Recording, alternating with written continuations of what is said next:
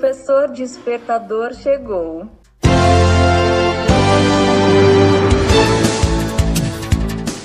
Olá, eu sou o professor Diante Vasconcelos e estou aqui para mais um podcast.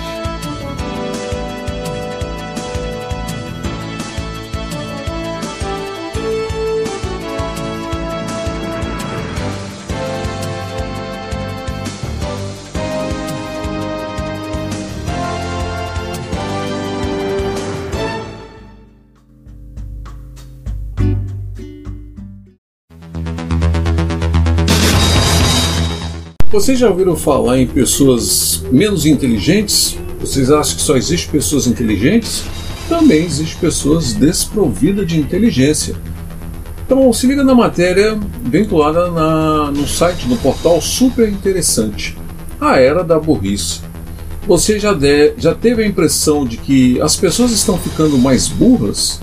Talvez não seja só impressão. Estudos indicam que a inteligência humana começou a cair discussões inúteis, intermináveis, agressivas, gente defendendo as maiores asneiras e se orgulhando disso, pessoas perseguindo e ameaçando as outras, um tsunami infinito de informações falsas, reuniões, projetos, esforços que dão em nada, decisões erradas, líderes políticos imbecis de uns tempos para cá, parece que o mundo está mergulhando na burrice. Você já deve, já teve essa sensação? Talvez não seja só uma sensação. Estudos realizados com dezenas de milhares de pessoas em vários países revelam algo inédito e assustador. Aparentemente, a inteligência humana começou a cair. Os primeiros sinais vieram lá da Dinamarca. Lá, todos os homens que se alistam no serviço militar são obrigados a se submeter a um teste de inteligência o famoso e ao mesmo tempo misterioso teste de QI, mas sobre ele daqui a pouco nós vamos falar mais sobre ele. Os dados revelam que depois de crescer sem parar durante todo o século XX, o quociente de inteligência dos dinamarqueses virou o fio. E em 1998 iniciou uma queda contínua. Está descendo 2,7 pontos a cada década. A mesma coisa acontece na Holanda, onde tem sido observada a queda de 1,35 ponto por década. Na Inglaterra, 2,5 a 3,4 pontos de QI a menos por década, dependendo da faixa etária analisada. E na França, 3,8 perdidos por década. Noruega, Suécia e Finlândia, bem como Alemanha e Portugal, onde foram realizados estudos menores, detectaram efeitos similares. Há um declínio contínuo na pontuação de QI ao longo do tempo, e é um fenômeno real, não um simples desvio, diz o antropólogo inglês Edward Dutton, autor de uma revisão analítica das principais pesquisas já feitas a respeito. A regressão pode parecer lenta, mas sob perspectiva histórica definitivamente não é. No atual ritmo da queda, alguns países poderiam regredir para QI médio de 80 pontos, patamar definido como baixa inteligência já na próxima geração de adultos. Não há dados a respeito no Brasil, mas nossos indicadores são terríveis. Um estudo realizado nesse ano pelo Ibope Inteligência com 2 mil pessoas revelou que 29% da população adulta é analfabeta funcional, ou seja, não consegue ler sequer um cartaz ou um bilhete. E o número de analfabetos absolutos que não consegue ler nada cresceu de 4% para 8% nos últimos três anos, no limite da margem de erro da pesquisa de 4%. Nos países desenvolvidos, o QI da população tem caído até 3,8 pontos por década. No caso brasileiro, a piora pode ser atribuída à queda nos investimentos em educação, que já são baixos. O país gasta 3.800 dólares anuais com cada aluno do ensino básico, menos da metade da média das nações da OCDE, e tem caído nos últimos anos. Mas como explicar a aparente proliferação de burrice, mesmo entre quem foi à escola? E a queda do QI nos países desenvolvidos? O primeiro passo é entender a base da questão, o que é e como se mede a inteligência. O primeiro teste QI consciente da inteligência foi elaborado em 1905 pelos psicólogos franceses Alfred Binet e Theodore Simon para identificar crianças com algum tipo de deficiência mental em 1916. O americano Lewis Terman, da Universidade de Stanford, aperfeiçoou o exame que acabou sendo adaptado e usado pelos Estados Unidos na Primeira Guerra Mundial para avaliar os soldados. Mas o questionário tinha vários problemas, a começar pelo fato que ele havia sido desenvolvido para aferir deficiência mental em crianças, não medir inteligência de adultos e conformando com isso, o psicólogo romeno-americano David Westler resolveu começar do zero e em 1955 publicou o WAIS. É um exame que se tornou o teste de QI mais aceito entre psicólogos, psiquiatras e demais pesquisadores da cognição humana. Só neste ano foi utilizado ou citado em mais de 900 estudos sobre o tema. Ele leva em média 1 hora e 30 minutos e deve ser aplicado por um psiquiatra ou psicólogo. Consiste numa bateria de perguntas e testes que avaliam 15 tipos de capacidade intelectual, dividido em quatro eixos: compreensão verbal, raciocínio, memória e velocidade de processamento. Isso inclui teste de linguagem. O psicólogo diz, por exemplo, define um termo abstrato, e aí avalia a rapidez e a complexidade da sua resposta. Conhecimentos gerais, aritmética, reconhecimento de padrões. Você vê uma sequência de símbolos, tem de entender a relação entre eles e indicar o próximo. Memorização avançada, visualização espacial, reproduzir formas 3D usando blocos de madeira e outros exercícios. O grau de dificuldade do exame é cuidadosamente calibrado para que a média das pessoas marque de 90 a 110 pontos. Esse é o nível que significa inteligência normal média. Se você fizer mais de 130 pontos e enquadrado na categoria mais alta de inteligência muito superior, a pontuação máxima é de 160 pontos. Mas é preciso encarar esses números em sua devida perspectiva. O teste de QI não diz uma pessoa vai ter sucesso na vida, nem determina seu valor como indivíduo. Não diz se você é sensato, arguto ou criativo entre outras dezenas de habilidades intelectuais que um ser humano pode ter. O que ele faz é medir a cognição básicas, ou seja, a sua capacidade de executar operações mentais elementares que formam a base de todas as outras. É o mínimo denominador comum. É por isso mesmo que pode ajudar a enxergar a evolução ou involução da inteligência. Ao longo do século XX, o QI aumentou consideravelmente no mundo todo foram três pontos a mais por década em média. E o chamado efeito Flynn, em alusão ao psicólogo americano James Flynn, que o identificou e documentou. Não é difícil entender essa evolução, melhora a saúde, a nutrição e a educação das pessoas. E elas naturalmente se sairão melhor em qualquer teste de inteligência.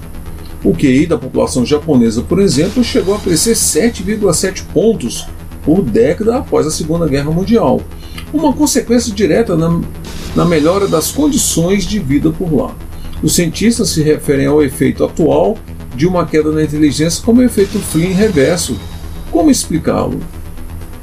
Involução natural. A primeira hipótese é a mais simples, é a mais polêmica também. A capacidade cognitiva é fortemente influenciada pela genética, e as pessoas com alto níveis dela têm vem tendo menos filhos, afirma o psicólogo Michael Woodley, da Universidade de Umeå, na Suécia. Adepta na ciência, sabe que boa parte da inteligência, a maioria dos estudos fala em 50%, é hereditária. E levantamentos realizados em mais de 100 países ao longo do século XX constataram que há uma relação inversa entre QI e a taxa de natalidade. Quanto mais inteligente uma pessoa é, menos filhos ela acaba tendo em média. Some uma coisa a outra e você concluirá que, com o tempo, isso tende a reduzir a proporção de pessoas altamente inteligentes na sociedade. Trata-se de uma teoria controversa, e com razão. No passado, ela levou à eugenia, uma pseudociência que buscava o aprimoramento da raça humana por meio de reproduções seletivas e esterilização de indivíduos julgados incapazes. Esses horrores ficaram para trás. Hoje ninguém proporia tentar melhorar a sociedade obrigando os mais inteligentes a ter mais filhos ou impedindo as demais pessoas de ter. Mas isso não significa que a matemática das gerações não possa estar levando a algum tipo de declínio na inteligência básica, inclusive pela própria evolução da sociedade, que tornou a vida mais fácil. Um caçador-coletor que não pensasse numa solução para conseguir comida e abrigo provavelmente morreria, mas assim como seus descendentes, escreveu o biólogo Gerard Catry, da Universidade de Stanford, em um artigo recente. Já um executivo de Wall Street que cometesse um erro similar poderia até receber um bônus. Catrid é um radical. Ele acha que a capacidade cognitiva pura, ou seja, o poder que temos de enfrentar um problema desconhecido e superá-lo, atingiu o ápice de milhares de anos e de lá para cá só caiu. Isso teria sido mascarado pela evolução tecnológica em que as inovações são realizadas por enormes grupos de pessoas, não gênios solitários. Outros pesquisadores, como Michael Wardley, endossam essa tese Diz que o auge da inteligência individual ocorreu há cerca de 100 anos. Os fatos até parecem confirmar essa tese. Einstein escreveu a relatividade sozinho. Já o iPhone é projetado por milhares de pessoas, sendo 800 engenheiros trabalhando só na câmera. Mas ela tem algo de falacioso. A humanidade cria e produz coisas cada vez mais complexas, e é por essa complexidade não por uma suposta queda de inteligência individual, que as grandes invenções envolvem o trabalho de mais gente. Da mesma forma, as sociedades modernas permitem que cada pessoa abrace uma profissão e se especialize nela, deixando as demais tarefas para outros profissionais ou a cargo de máquinas. E não há nada de errado nisso. Mas há quem diga que o salto tecnológico dos últimos 20 anos, que transformou o nosso cotidiano, possa ter começado a afetar a inteligência humana. Talvez aí esteja a explicação para o efeito Flynn reverso, que começou justamente nesse período e se manifesta em países desenvolvidos onde o padrão de vida é mais igualitário e estável, sem diferenças ou oscilações que possam mascarar e reduzir a redução de QI. Hoje, crianças de 7 ou 8 anos já crescem com o celular, diz Mark Bauerlein, professor da Universidade Emory nos Estados Unidos e autor do livro A Geração Mais Burra, não lançado em português. É nessa idade que as crianças deveriam consolidar o hábito de leitura para adquirir vocabulários. Pode parecer papo de ludita, mas há indícios de que o uso de smartphones e tablets na infância já esteja causando efeitos negativos.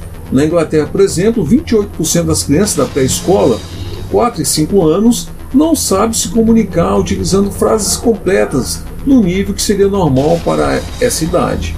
Segundo educadores, isso se deve ao tempo que elas ficam na frente de TVs, tablets e smartphones.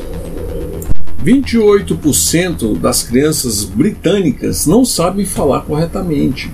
O problema é considerado tão grave que o governo anunciou um plano para reduzir esse índice pela metade até 2028 e o banimento de smartphones nas escolas é uma das medidas em discussão. O efeito também já é observado em adolescentes, nos dois principais exames que os americanos fazem para entrar na faculdade, o CAT e o ACT. O desempenho médio vem caindo. Em 2016, a nota da prova de interpretação de texto do site foi a mais baixa em 40 anos. Cada brasileiro gasta 3 horas e 39 minutos por dia nas redes sociais. Outra hipótese é que o uso intensivo nas redes sociais, que são projetadas para consumo rápido, passamos poucos segundos lendo cada post e consome boa parte do tempo. Cada brasileiro gasta 3 horas e 39 minutos por dia nelas. A segunda pesquisa, feita pela empresa Global Web Index, os limites da razão. Você certamente já discutiu com uma pessoa irracional que manteve a própria opinião mesmo diante dos argumentos mais irrefutáveis. É um fenômeno normal que os psicólogos chamam de viés de confirmação. A tendência é que a mente humana tende a abraçar informações que apoiam suas crenças e rejeitar dados que as contradizem. Isso ficou claro num estudo famoso e meio macabro realizado em 1975 na Universidade de Stanford Cada participante recebeu 25 bilhetes suicidas. que as pessoas deixam antes de se matar e tinham que descobrir quais deles eram verdadeiros e quais eram falsos. Alguns voluntários logo identificavam os bilhetes de mentirinha forjados pelos cientistas. Outros quase sempre se deixavam enganar. Então, os pesquisadores dividiram os participantes em dois grupos, um só com as pessoas que haviam acertado muito e o outro só com os que tinham acertado pouco. Só que era tudo uma pegadinha, os cientistas haviam mentido sobre a pontuação de cada pessoa. Eles abriram o jogo sobre isso e então pediram que cada voluntário avaliasse o próprio desempenho. Aí que aconteceu o seguinte: quem havia sido colocado no grupo dos bons continuou achando que tinha ido bem, mesmo nos casos em que na verdade havia ido mal. Já os outros do grupo que deram notas baixas, fosse qual fosse sua nota real. Conclusão: a primeira opinião que formamos sobre uma coisa é muito difícil de derrubar, mesmo com dados concretos. O cérebro luta para manter nossas opiniões, mesmo que isso signifique ignorar os fatos. Quanto mais comprometido você está com uma teoria, mais tende a ignorar evidências contrárias. Há informações demais à nossa volta e os neurônios precisam filtrá-las, afirma Dubar. Diretamente dos nossos estúdios, Rádio Web Carreiras TI, a rádio que toca tecnologia, e também para o podcast O Professor Despertador.